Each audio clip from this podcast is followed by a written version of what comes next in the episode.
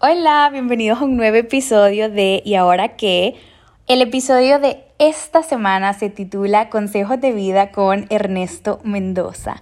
Para los que saben, yo soy Rosy Mendoza, lo que quiere decir que en el episodio de hoy tenemos a mi abuelito. Decidí invitar a mi abuelito para este episodio ya que creo que en sus 83 años de vida ha acumulado una gran sabiduría y es de las personas a las que yo recurro constantemente en busca de consejo y quiero compartirles un poquito de su sabiduría. Así que, abuelito, bienvenido al episodio. Muchas gracias. es un gusto para mí participar en este, en este, digamos, podcast que pueda ser de utilidad para muchas personas. Ok, bueno.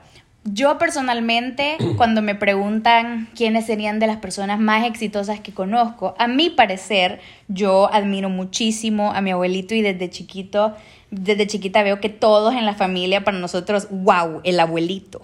Entonces, me interesaría, abuelito, que nos contés, por ejemplo, para ti, cuál sería la definición de éxito. Definir el éxito es un poco complicado no es sencillo, porque el éxito no es una sola cosa. El éxito es un conjunto de situaciones en las cuales uno logra superar todas las dificultades para alcanzar una tranquilidad emocional y espiritual. Además de lograr, digamos, también la abundancia y bonanza económica. Igualmente se puede considerar como un éxito el hecho de tener buena salud porque sin buena salud nada se puede, se, puede disfrutar. 100%. Y justo tocabas un, tema donde decías que el éxito es esto de etapas, es algo que se va ganando constantemente. Sí. El éxito no es un hecho eh, en sí solo, ¿verdad? El éxito es eh, eh, la superación de distintas etapas en la vida. ¿Verdad? Desde que uno viene de pequeño va logrando sus primeros éxitos, ¿verdad? Como por ejemplo superar la educación primaria, luego de la educación secundaria, después la educación universitaria y, después, si es posible, la, la educación eh, post-universitaria, es decir, la educación, digamos, que se, que se, refiere, digamos, a las maestrías o a los doctorados. Eh, eh, esa es una parte una parte del éxito. La otra parte del éxito es eh, conseguir tener paz emocional y paz espiritual. Igualmente, como lo decía yo antes, también es necesario poder conservar una buena salud. Para conservar una buena salud se necesitan muchas cosas, entre las cuales podemos distinguir la buena alimentación, las buenas costumbres y el, y el deporte o el ejercicio. 100%. Entonces, eh, eh, ¿qué es una persona exitosa? Una persona exitosa la considero yo aquella persona que ha ganado, ha, logrado ganar, eh, digamos, el, este, una bonanza económica, ha, logrado conseguir una, una, una tranquilidad emocional y espiritual y además que goza de buena salud. Sin la buena salud, nada, digamos, se, puede disfrutar. Así es que yo pienso que todo eso es muy importante. Ok. Bueno, abuelito, remontémonos a los inicios de la vida. Uno de los primeros peldaños digamos así, o retos que tenemos es lo que tú mencionabas, la educación, que es bastante importante. Y yo desde chiquita, mis papás siempre me decían, si vieras al abuelito, pregúntale, decirle que te enseñe sus notas de la escuela, solo era dieces y dieces y dieces. Entonces, desde chiquita vi que para ti eso fue una, un rol, jugó un rol importante. Contanos por qué era esa, ese esfuerzo que le metías tanto a la, a la escuela o ese afán que le das bastante énfasis a la educación. Eh, bueno, yo, digamos, este, eh, fui dedicado al estudio gracias a mi papá. Mi papá me enseñó que todo en la vida se debe de ganar. Y entonces, todas las semanas, mi papá me tomaba las lecciones de todo lo que había estudiado durante la semana, cuando estaba desde primer grado, eh, para que yo tuviera derecho a que él me diera la pesada que recibía todos los días domingos. ¿Ah? Entonces era para mí, digamos, como un, era un, reto, era un logro que yo, digamos, supiera todo este, eh, lo que habíamos estudiado en la, en la, semana para poder recibir el premio, que era la mesada del domingo. ¿verdad? Y así, así, todas las semanas, ¿verdad? Tenía que estudiar, tenía que dedicarme y convertirme en uno de los estudiantes mejor evaluados de mi grado. Sí. Y luego procediste a estudiar qué carrera en la universidad? Bueno, bueno, después de, estudiar la primaria, ¿verdad? Eh, eh, en primaria, en algunos grados siempre me daban premios. Ah, me daban premios. Luego pasé, digamos, a la secundaria. En la secundaria, para estudiar bachillerato, también me daban premios. ¿verdad? Y luego, digamos... Pero ahí ya este no te daban la mesada, o sea, ya era personal. Sí, sí, ahí sí, sí. Ah, sí. La mesada la mesada me la dieron en los primeros años, ah, el primer, primer grado, el segundo grado, y luego uno se acostumbra a estudiar, lo toma, digamos, como un reto, como una, ya como un gusto, como un gusto, porque la profesora que tenía, una de las profesoras que tenía, cuando hacían interrogatorios en el grado, le, nos interrogaban a todos, pero cuando alguien no podía, siempre la profesora me decía a mí, me señalaba a mí, que yo le dijera qué era, ¿verdad? lo que ella, lo que ella quería como respuesta. Y yo, como yo había estudiado, yo siempre lo sabía. Ok. Y bueno, ya en secundaria también te dieron entonces. En secundaria, pues ya era de un estudiante, digamos. Este, estrella. Eh, tal vez no estrella, ¿verdad?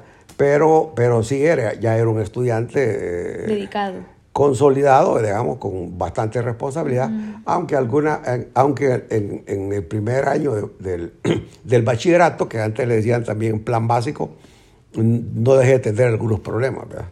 Y, y, y, en, en, ese año, pues dejé una materia que era historia. Bueno, hasta los más inteligentes dejan materias, es cierto. ¿Y en algún momento tú dudaste si ibas a poder ir a la universidad, como por cuestiones económicas o por cuestiones de aceptación, yo no sé? ¿Qué retos se te pusieron? Eh, te cuento, ¿verdad? Este, eh, hablando con mi papá, ¿verdad? Mi papá me decía, mira hijo, vos tenés que estudiar una carrera eh, corta porque, pues porque cuesta mucho ir a la universidad, porque nosotros vivíamos en un pueblo que era Huayúa, y había que venir a San Salvador y al venir a San Salvador había que pagar no solo la universidad, sino que pagar el costo de vida, ¿verdad? El, transporte, eh, los libros y muchas otras cosas. Entonces mi papá me decía que debería yo estudiar o, estudiar para contador, para militar o para contador. Pero a mí me gustaba eh, lo de contador porque cuando iba al banco con mi papá, veía, digamos, a los cajeros bien trajeados, con corbata y todo, y se veían muy elegantes. Entonces yo, en mi, ¿cómo se llama? En mi inocencia, pensaba, así quisiera ser yo, así quisiera tener un ah. trabajo. Estos tienen dinero, dije. Sí. y estaban en un banco, una buena institución, un buen lugar. Entonces, este, me llamaba mucho la atención. Pero como la vida es así, ¿verdad? Uno, uno piensa una cosa y, y, al final sale otra cosa. Yo te, en, mi, en, mis años de, bachillerato conocí a un, a un, a un joven, ¿verdad? Este, un amigo que era hijo único, ¿verdad? Y entonces, este, pero este, este, este joven, este amigo no era muy dedicado a los estudios. Okay. Entonces, el papá, la mamá, eh, me conoció a mí me conoció a mí y me preguntó por los estudios y ella se dio cuenta que yo era uno de los estudiantes estrella del, del grado y me ofreció su casa para que me fuera a vivir con ellos, para que su hijo tuviera compañero con quien estudiar. Ah, ok. Entonces, yo, digamos, fui a vivir a la casa de ellos, ¿verdad? Y, y estudiábamos juntos, ¿verdad? Luego, digamos, que la señora me conociera, ¿verdad? Y el señor me conociera, este, la señora se interesó en que iba, que yo, que, iba a estudiar yo. Entonces yo le conté que iba a estudiar para contador, ¿verdad? Porque me gustaba, digamos, quería trabajar en un banco.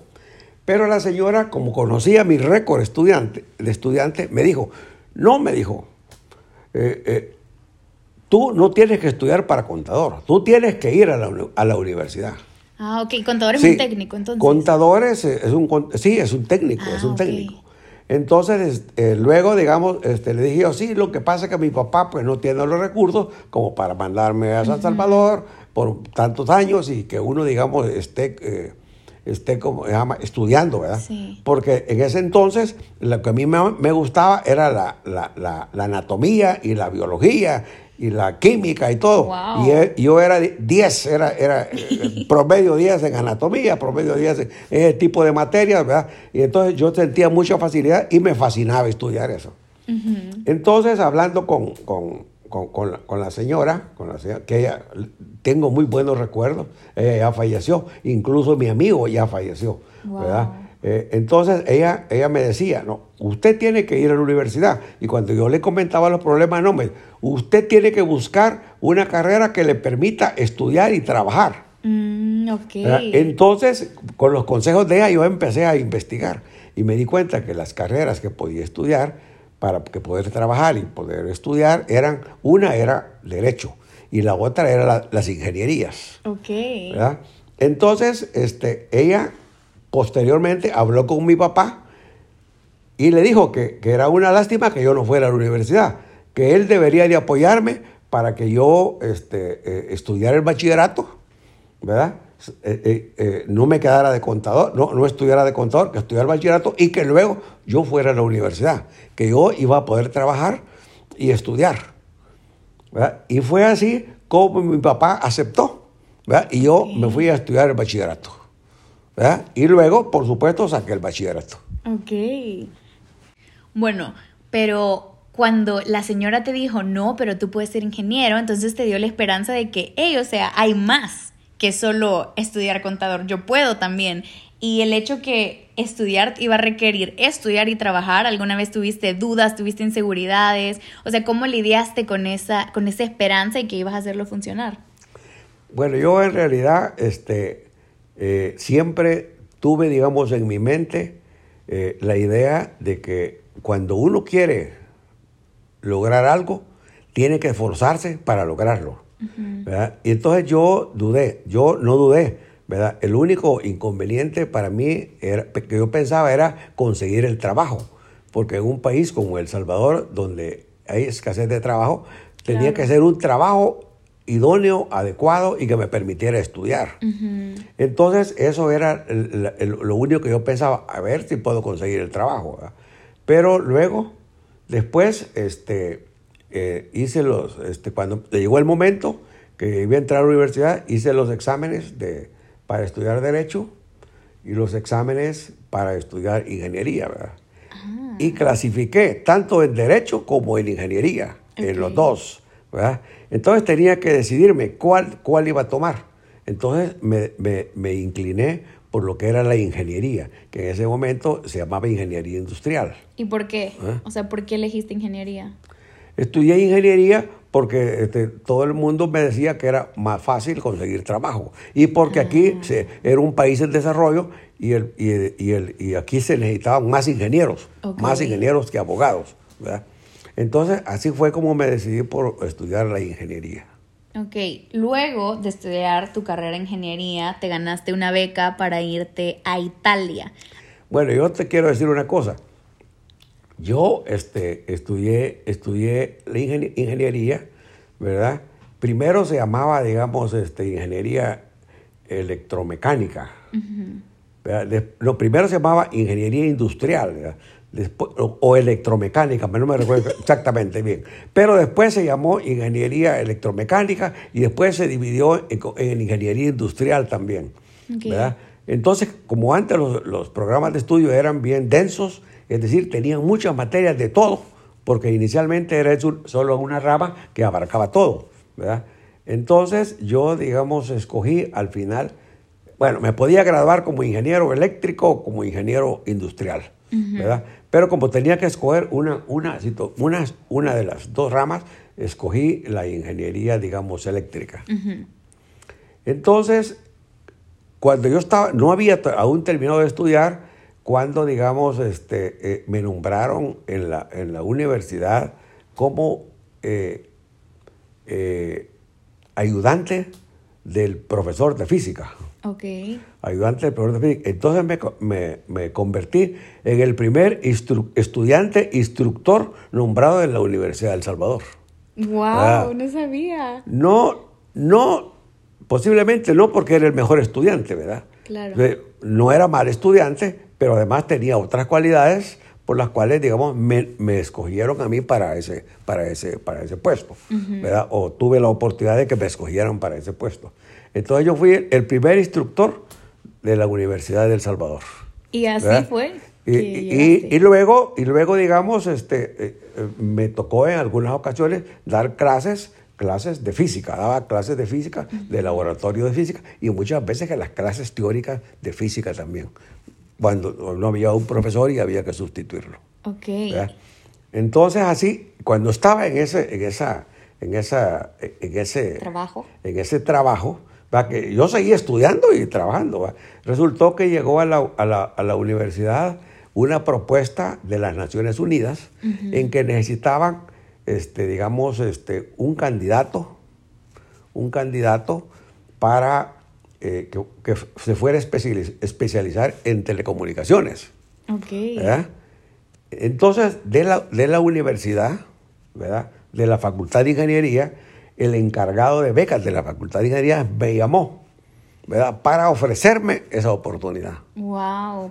Entonces, este, yo al principio, como no sabía nada y como que este país no había ni nada de desarrollo y este país se manejaba de una forma mero rara, que, la, que las, las comunicaciones eran como una parte como, así como... No, no tan principal, primordial. Eh, no, no, la, sino que las consideraban como, como, como cosa militar. Ah, ok. Era como algo militar. ¿verdad?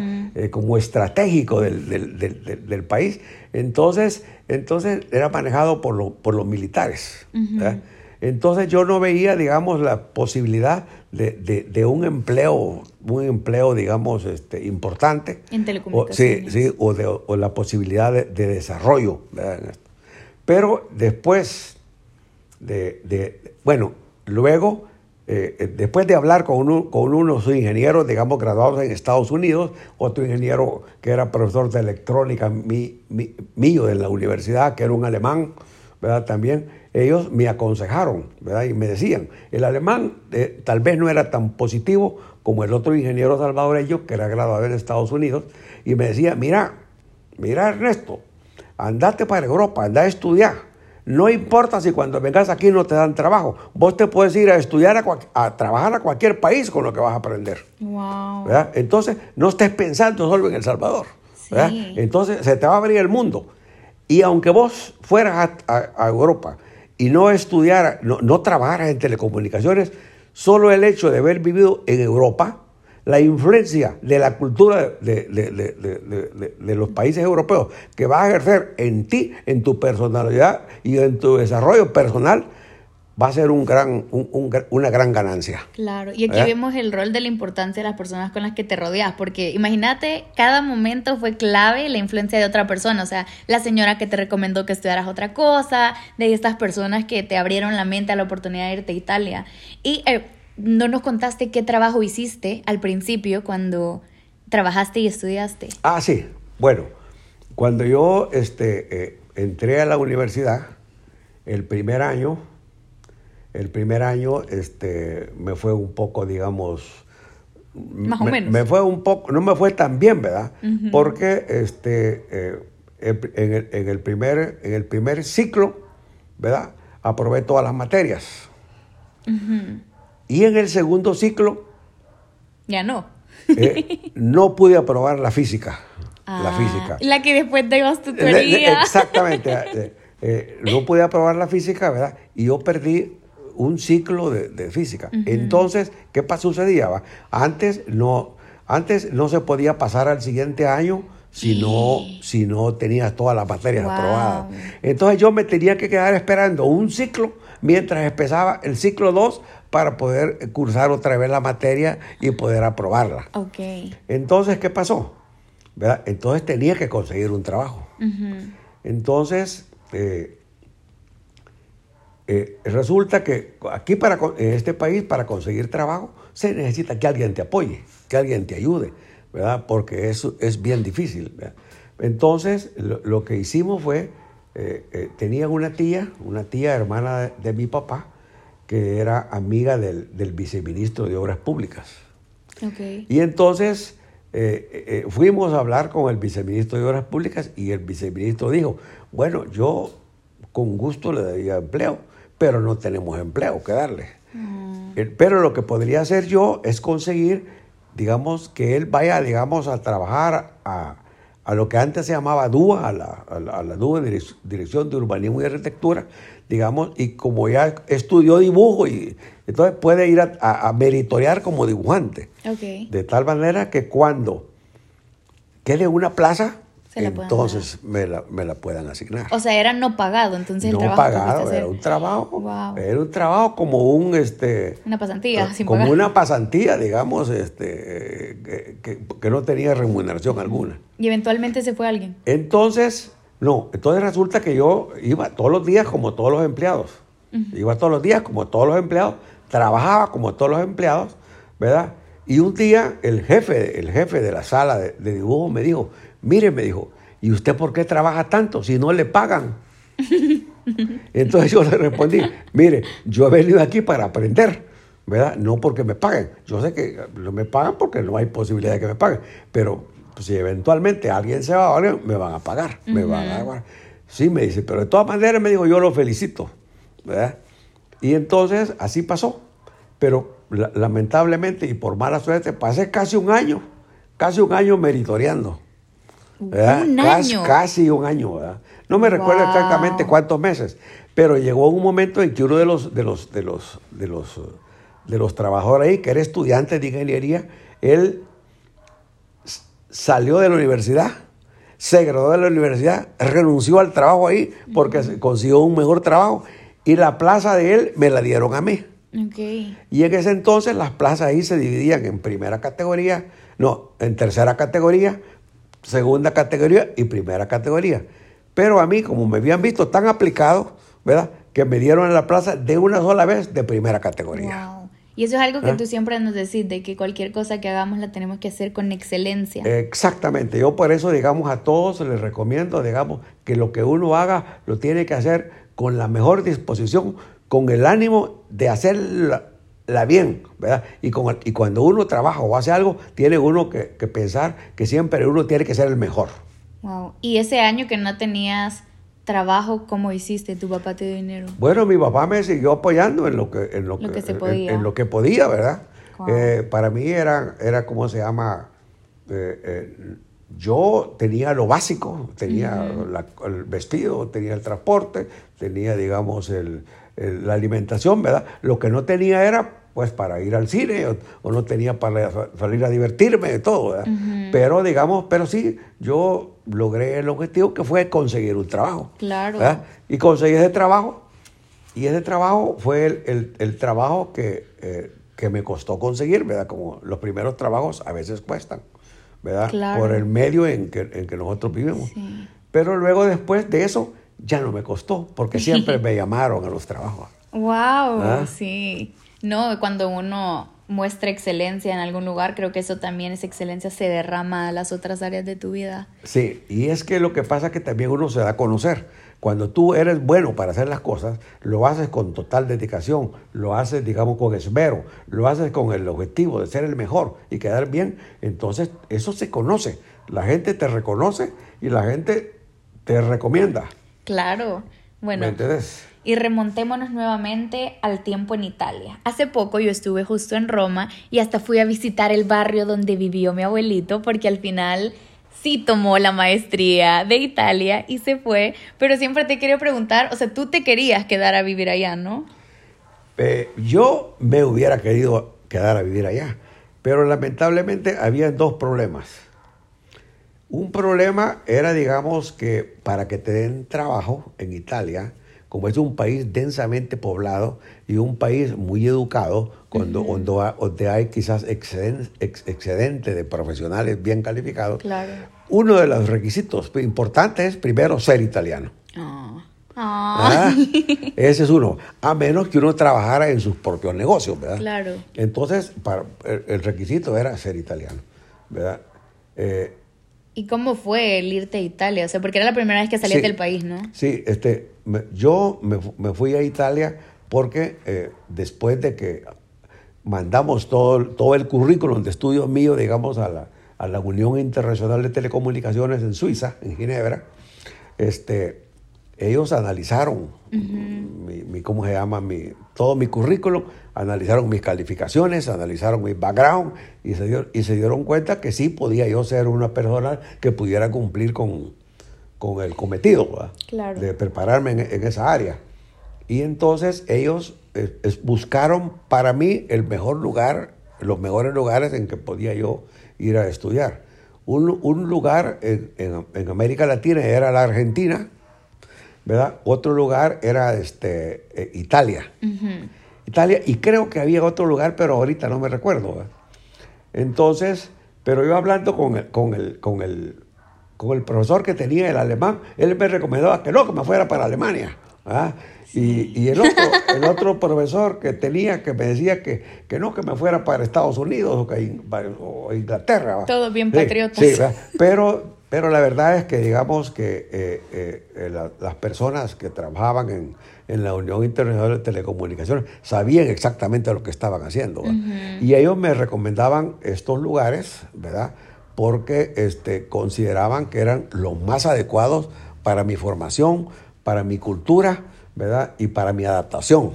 Claro. Además, este, al final este, eh, decidimos, eh, yo, yo creo que fueron ellos los que al final decidieron, me recomendaron que me fuera a Italia, porque Italia, digamos, es un país este, desarrollado que estaba en pleno apogeo del desarrollo de las telecomunicaciones en ese entonces y donde yo podía aprender mucho, ¿verdad? Y tenía un instituto especializado adjunto a la Facultad de Ingeniería de la Universidad de Roma, en el cual entrenaban a todos los ingenieros italianos para trabajar en Italia o para trabajar en organismos internacionales y además recibían estudiantes de Portugal, Cuando yo estuve ahí también habían de Albania y habían estudiantes de Guatemala. Entonces, este, yo tomé un curso muy completo. ¿Cuánto duró? Muy completo. El curso duró un año el curso teórico un año y teníamos un año para hacer los exámenes. Ok, o sea, eran dos años en total. Eran dos años en total. ¿Y tú te fuiste sin saber hablar nada de italiano? Me fui sin saber hablar nada de italiano. ¿Pero inglés hablabas? Eh, según yo, según yo, creía yo que podía hablar inglés, ¿verdad? Pero cuando iba en el avión no me entendían el inglés que yo hablaba, ni yo entendía el inglés que me hablaba. Pero ¿cómo fue ah. ese salto? Porque, o sea, nunca te había subido un avión, no sentías... ¿Qué, sentías? Llegar a otro lugar súper random, al otro lado del agua, del océano. Sí, bueno, en ese entonces los viajes no eran tan frecuentes, ¿verdad? Estamos hablando del año de 1964. ¿Pum? Entonces, en ese entonces, pues no, no, no existía el desarrollo ni en Europa ni en Estados Unidos que hay ahora, ¿verdad? Pero siempre había un intercambio fuerte, ¿verdad? De vuelos de Centroamérica para allá no existían, ¿verdad? Entonces aquí forzosamente había que volar a, Estados Unidos y Estados Unidos para, para, para, para, Europa. Y el viaje que yo hice fue de, aquí, de, de, San Salvador a Nueva Orleans, de Nueva Orleans a Nueva York, de Nueva York a, a, a Ámsterdam y de Ámsterdam volé a Ginebra a Ginebra. Pum, gran tour que te en distintos tipos de aviones, distintos tipos de aviones. Después de no viajar nada, todos los aviones y todas las ciudades. Eh, bueno, y cuando yo llegué eh, a, a, Suiza, a Ginebra específicamente, eh, pues se ve la diferencia, ¿verdad? La diferencia de desarrollo, la diferencia de cultura, ¿verdad? Y la diferencia, digamos, de, económica de los países. ¿Sentís que esos dos años te abrieron la mente de las posibilidades, como a soñar más en grande? Porque siento que aún de chiquito soñabas en grande, como tú me dijiste que de tus metas desde pequeño había sido alcanzar la libertad financiera, porque había sido un, algo clave en tu vida, vea que tener tu familia y poder también, vea ser exitoso en todos los sentidos, como tú dijiste, un éxito que sea integral. Entonces, ¿sentís tú que el haber ido a Italia te cambió la manera de pensar? Mira, este, eh, uno, digamos, este, cuando va a esos países, ¿verdad? Cuando se da cuenta uno de, lo que son esos países, lo que es la gente, ¿verdad? Eh, eh, lo que son los estudios, uno se da cuenta que nosotros somos países muy atrasados, muy atrasados. Pero después de haber yo logrado, digamos, hacer, hacer mis exámenes, con un éxito, digamos, este, muy bueno, que una vez hasta recibí la felicitación de los profesores. ¿verdad? Entonces yo me llenaba de, orgullo y me llenaba de, ¿cómo se llama?, de valor, ¿verdad? Y, me sentía, digamos, como una, una, persona, digamos, igual que los europeos, ¿verdad? Y, muy superior a los, a los latinoamericanos, ¿verdad? Porque hay que entender que los países este, latinoamericanos estábamos en ese entonces muy atrasados. No, y te superaste como persona, o sea, de verdad se te abrieron las puertas del mundo. Entonces yo, digamos, este, en, Italia eh, eh, logré, digamos, sentirme... Eh, empoderado. sí, me sentía empoderado, ¿verdad? Capaz. Muy capaz. Es decir, que después de tener esa experiencia, ¿verdad? Que, que no cualquiera pues la tiene, ¿verdad? Yo me sentía, digamos, que yo era otra persona. Claro. Otra persona. Y con todo lo que yo había aprendido y todo lo que yo sabía, yo me sentía, digamos, completamente, digamos, una persona que podía lograr muchas cosas en cualquier parte. Sí, y cabe recalcar que al final si aprendiste a hablar italiano fluido, vea que hasta te felicitaban. Sí, no, yo, digamos, aprendí a hablar italiano porque tuve la oportunidad de vivir con una familia italiana. ¿Verdad? Entonces vivía yo con la familia italiana, ¿verdad? hablábamos italiano, siempre italiano, y ellos me corregían cuando yo cometía algún error. Claro. ¿verdad? Y en uno de los exámenes que hice me felicitaron me felicitaron por el examen, pero más me felicitaron por el italiano que hablaba. Ay, sí, me imagino el orgullo que sentiste. o sea, te fuiste sin hablando inglés pateado y terminaste italiano fluido. No, y tomando eso, luego te tocó regresarte y pues claro que no estaba, no era de tus planes, pero ¿qué consejo darías? Por ejemplo, tú te veniste y como tú decís, ya los trabajos te tocaban la puerta, pero al final del día creo que ya sea te toquen la puerta varios trabajos diferentes o a ti te toque elegir en qué te basaste como sobre en qué elegir como por dónde querías dar tu carrera, como por dónde querías que fuera. Eh, lamentablemente, digamos, en estos países no existe mucho dónde escoger. Entonces aquí, digamos, solo existía antes lo que, lo que se llamaba ANTEL, la Administración Nacional de Telecomunicaciones. Y, en, eh, y en, así como en, en Guatemala, Guatel, en Honduras, Hondutel y en Nicaragua, Telcor. Solo eh, había el país que estaba más atrasado de Centroamérica, que era Costa Rica en ese entonces.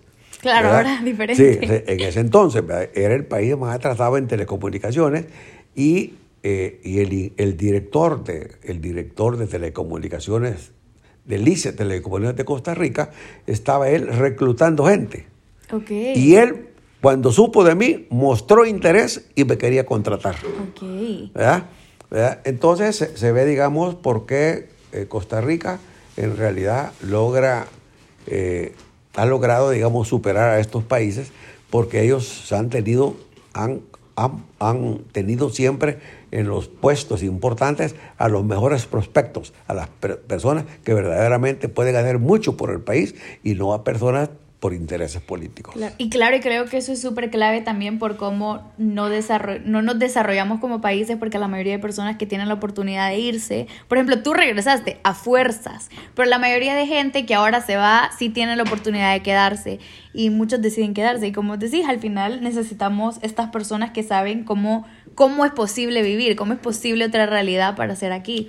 Sí, fíjate que digamos que en verdad, eh, eh, las Naciones Unidas tenían mucha, mucha, mucha razón ¿verdad? En, pedir que si yo iba a estudiar allá, tenía que regresar acá. Porque yo fui una parte clave para el, desarrollo inicial de las telecomunicaciones en El Salvador. Claro, ¿y cuál fue uno de tus logros de Antel que comunicaste a todo Centroamérica? ¿Cómo es? Este, eh, yo después de trabajar en Antel dos años, eh, se, hizo un proyecto a nivel centroamericano, ¿verdad? que se llamaba la, Red Regional de Telecomunicaciones Centroamericana, que consistía en un sistema de, microondas que iniciaba en, en Tapachula, en México, y terminaba en Panamá. Wow. ¿Verdad? Entonces, este era un proyecto de los cinco países de muchos millones de dólares, en los cuales yo fui parte activa. Claro. ¿Verdad? Y yo, en realidad, era el responsable del proyecto de las microondas entre, entre, entre México y Panamá. Fui el responsable y me tocó a mí actuar desde el principio hasta el final, hasta recibir y poner en servicio el sistema. ¿Cuánto tiempo trabajaste en Antel? En Antel trabajé la primera vez dos años. Ok. ¿Verdad? Luego trabajé, digamos, en, en, la Comisión Técnica Regional de Telecomunicaciones durante siete años, ¿verdad? Claro. Un tiempo lo, traba, lo, lo trabajé en, en, tres años trabajé en Nicaragua y después este, trabajé cinco años, cinco años en Guatemala.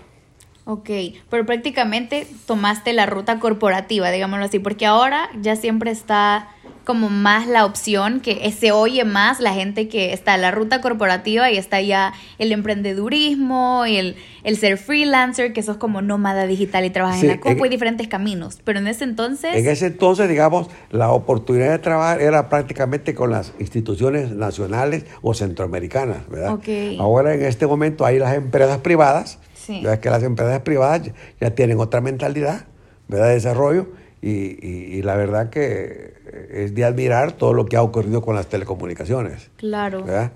Yo, todo esto que ha sucedido, yo lo estudié en los años de 1975 y 1976, uh -huh. ¿verdad?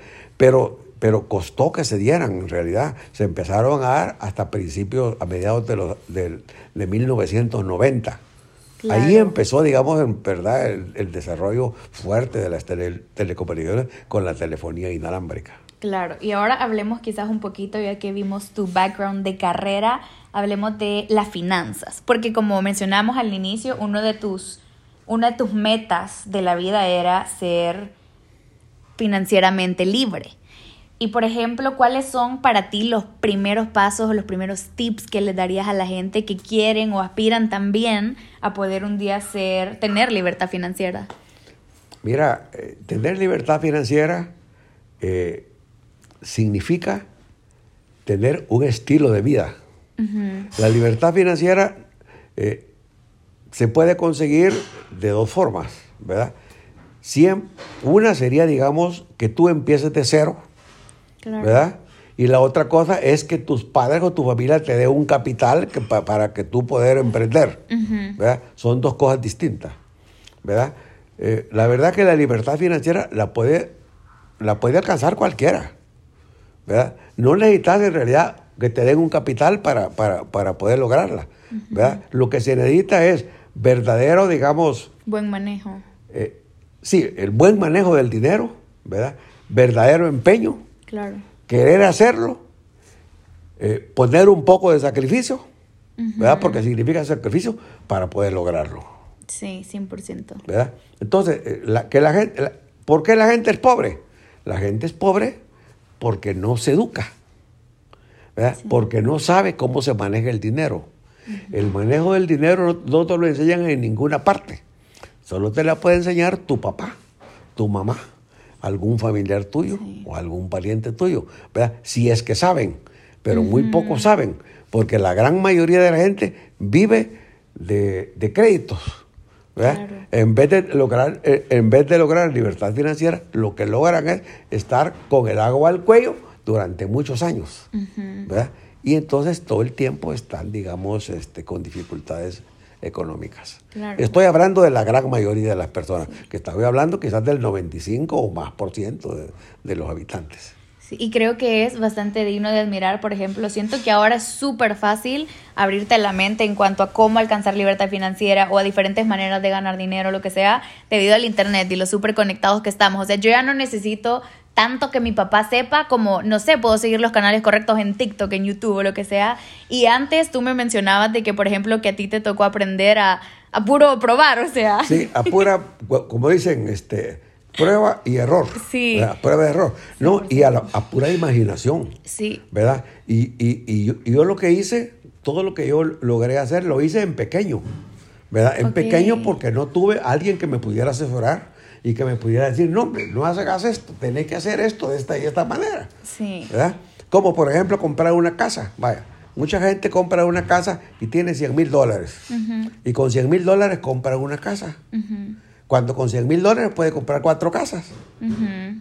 claro. Pero eso la gente no, no, no, lo sabe, no lo sabe, sí. no lo piensa. O también piensan que es muy arriesgado a veces. O, o eh, que lo que pasa que digamos que en la vida hay que arriesgar. Pero tiene uno que hacer, tomar un riesgo, pero un riesgo calculado. Claro. ¿verdad? No se va a tomar un riesgo que uno no pueda, digamos, eh, superar. Sí, y creo que por ejemplo en la ruta que tú tomaste, digamos lo que la ruta corporativa siempre dicen es como la más segura, porque siempre al final del mes te va a llegar un cheque con la misma cantidad, o sea, vos ya sabes cuánto, entonces podés como medir, digámoslo así. Bueno, yo te voy a decir una cosa, te voy a decir una cosa. Eh, pero eh, yo tomé la ruta por falta de, por falta de información. Okay. Por falta de información. Porque la, la verdad es que lo mejor es uno, digamos, buscar eh, convertirse en un inversionista desde que está joven. Ok. ¿verdad? Desde que está joven. Vos puedes empezar a invertir siendo joven. ¿verdad? Vas a invertir con poco, ¿verdad? pero vas a invertir.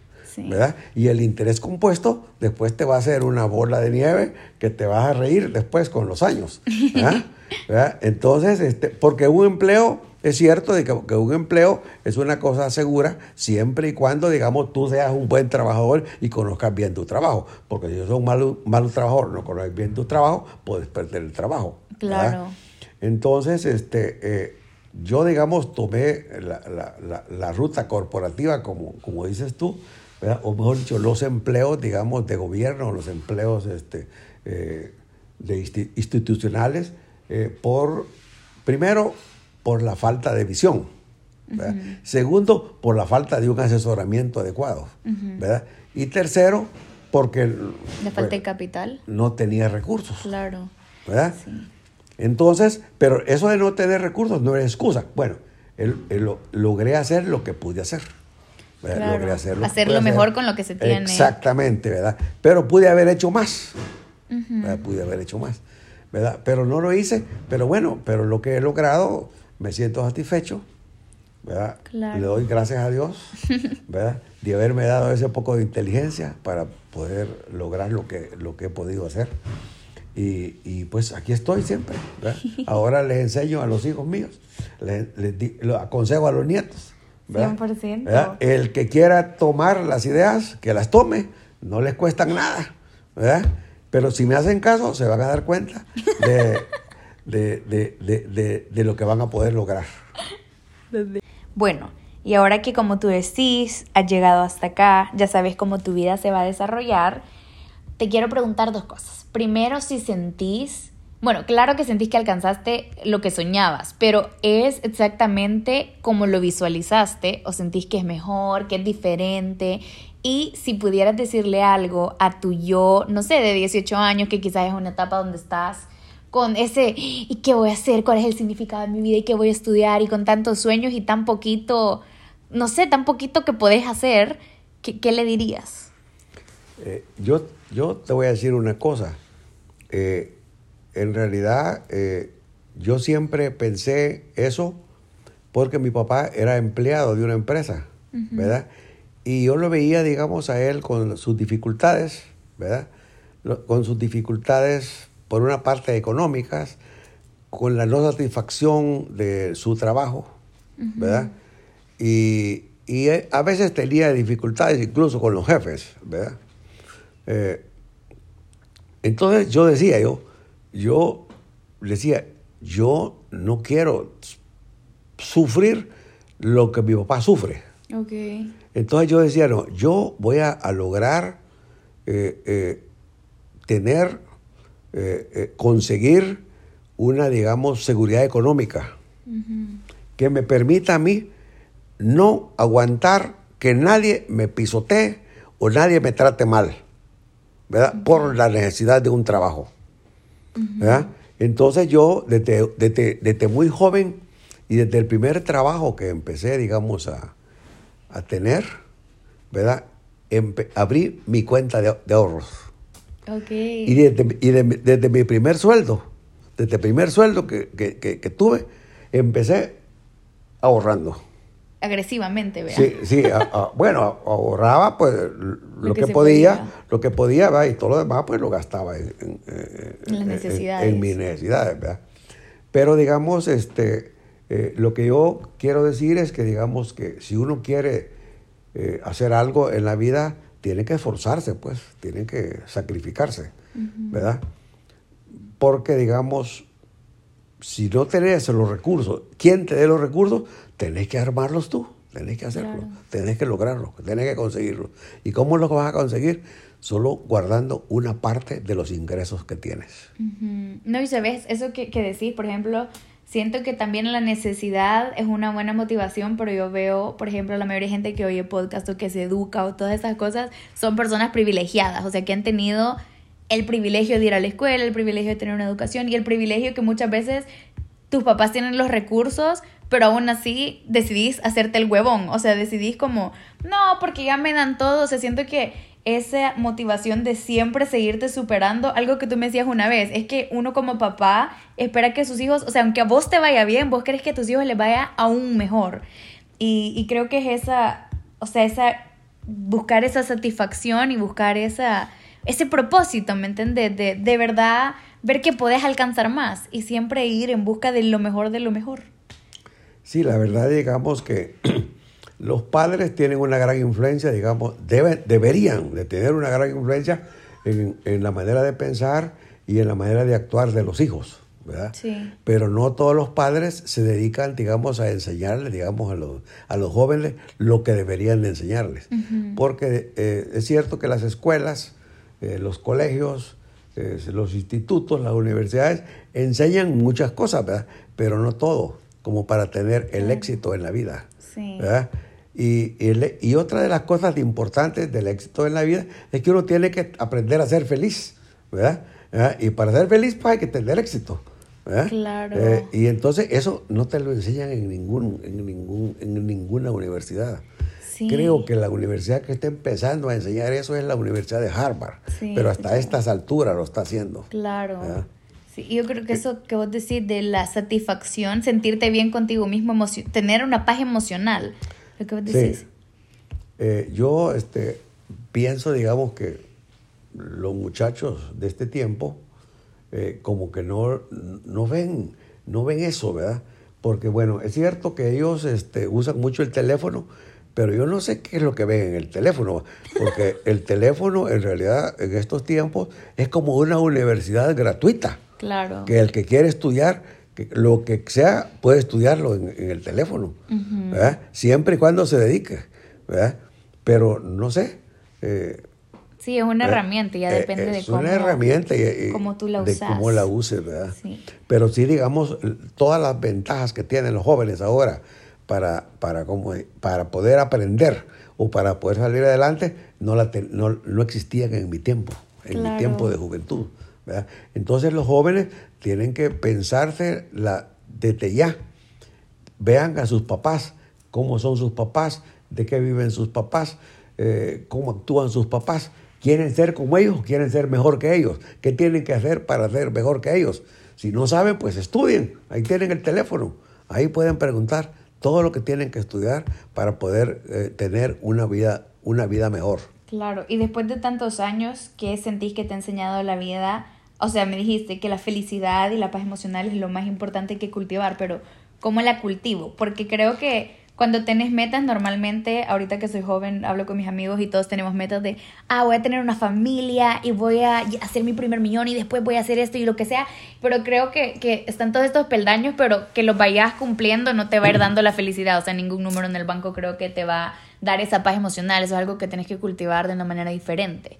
¿Cómo dirías tú que podemos cultivar eso que es tan importante en la vida? Mira, este, una de las cosas que yo pienso es que uno tiene que, digamos, primero eh, este, actuar correctamente, ser uno correcto, ser honesto, ser decente, eh, no aprovecharse de las personas, ¿verdad? Porque si tú actúas de esa manera, eh, tú vas a tener tranquilidad.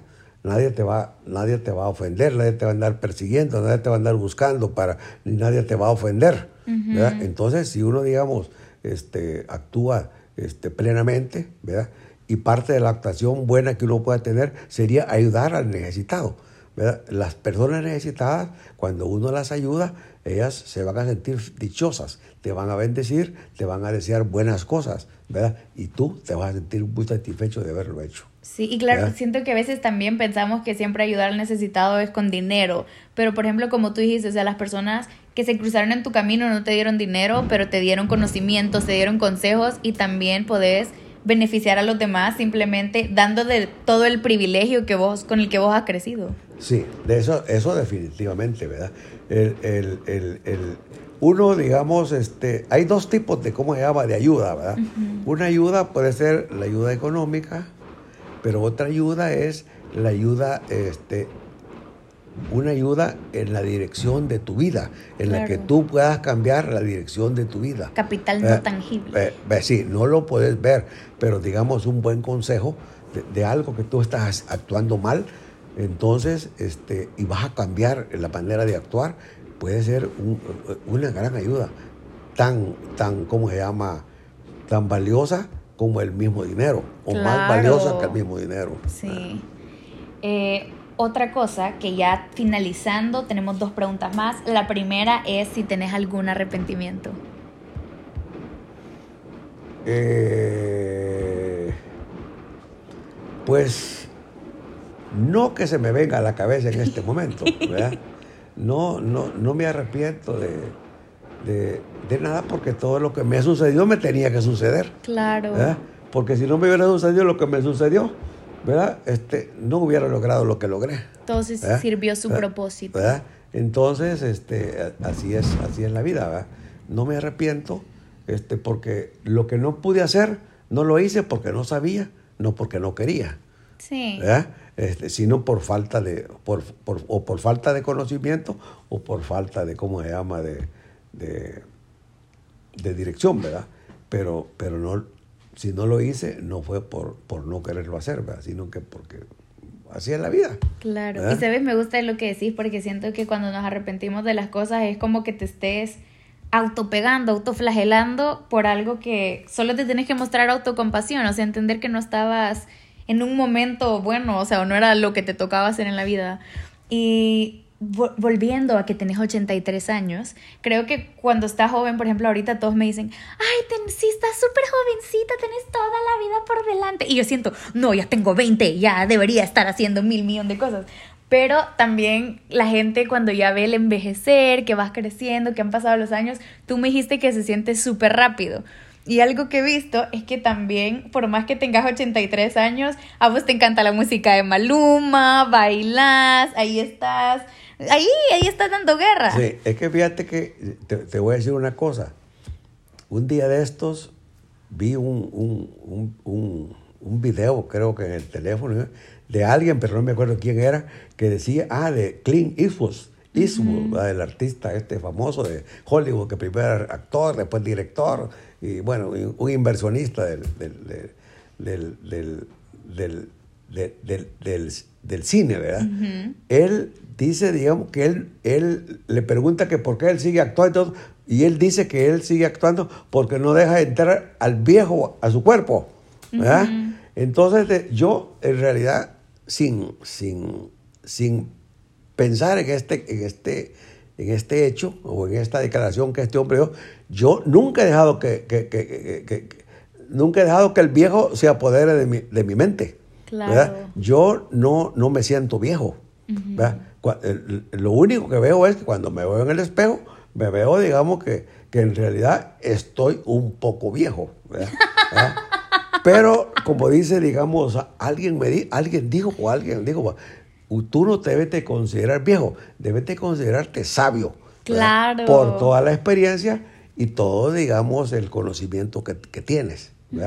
Entonces yo en realidad trato de, actuar con naturalidad, trato como, soy, como joven, es decir, podré ser cronológicamente o físicamente un poco de, 83 años, pero mi espíritu, mi mente, mi corazón tiene 40 años. Sí, mientras sigues ¿Ah? respirando, ¿Ah? estás vivo, estás vivo, estás joven. Y entonces yo trato, digamos, de, estudiar también cómo conservar la salud, cómo conservar la salud, cómo alimentarte para, para retrasar el, envejecimiento, porque el envejecimiento se puede retrasar.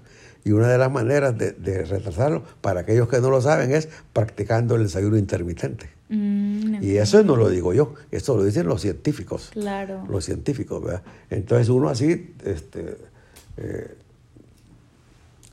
de cómo retrasa el envejecimiento.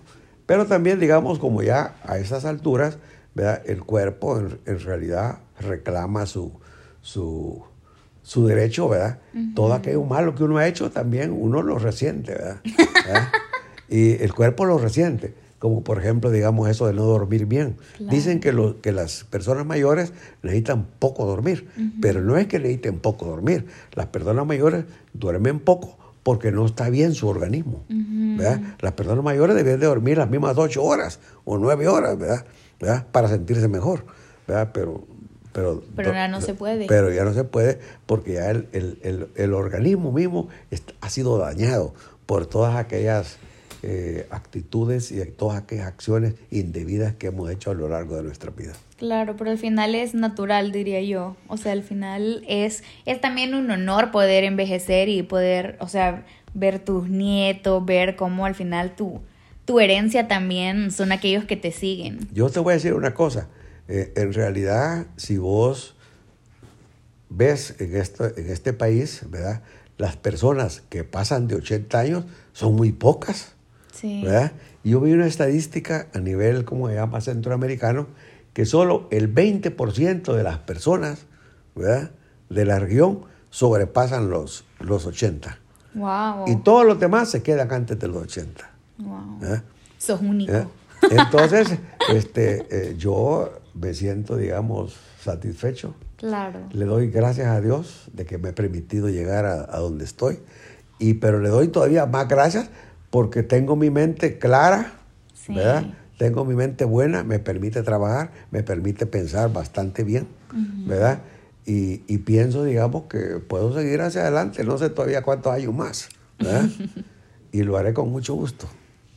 Bueno, Abue, ¿y ya tenés algún último consejo para todos los oyentes de ¿Y ahora qué? Que normalmente son jóvenes. ¿Algún consejo para la juventud latinoamericana?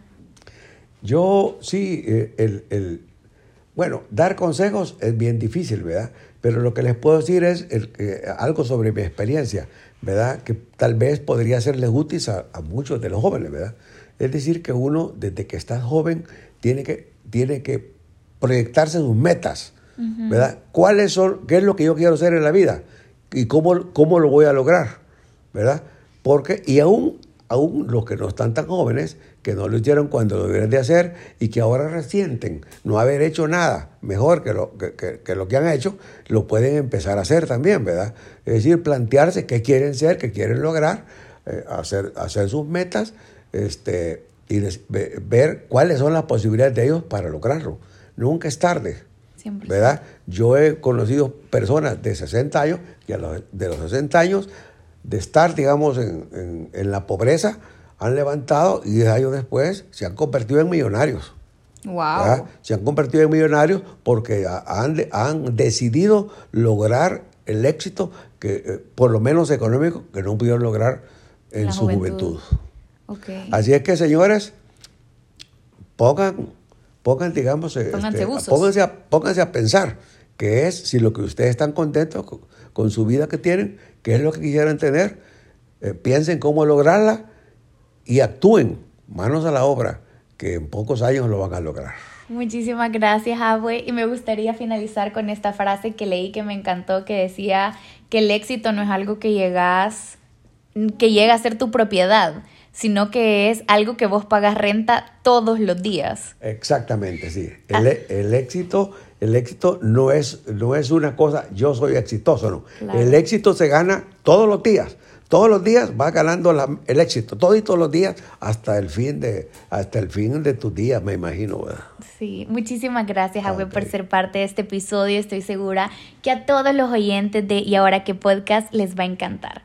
Así que bueno, ¿y ahora qué? Listos para definir lo que para ustedes significa éxito.